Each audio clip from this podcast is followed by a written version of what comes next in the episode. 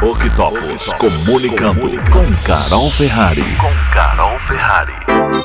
Marcas devem assumir posições políticas?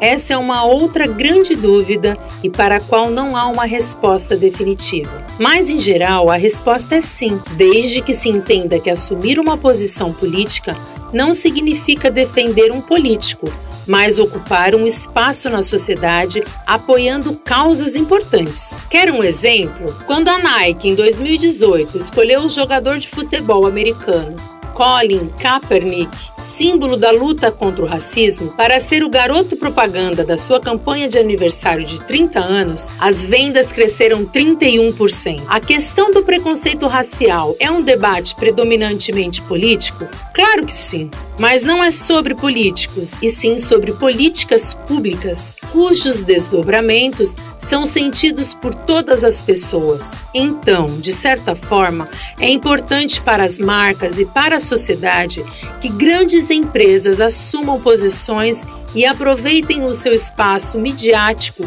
para promover o debate e a conscientização. Por fim, vamos ressaltar que a empresa não deve se posicionar de olho no lucro imediato, mas pensando na consolidação de uma imagem positiva em longo prazo.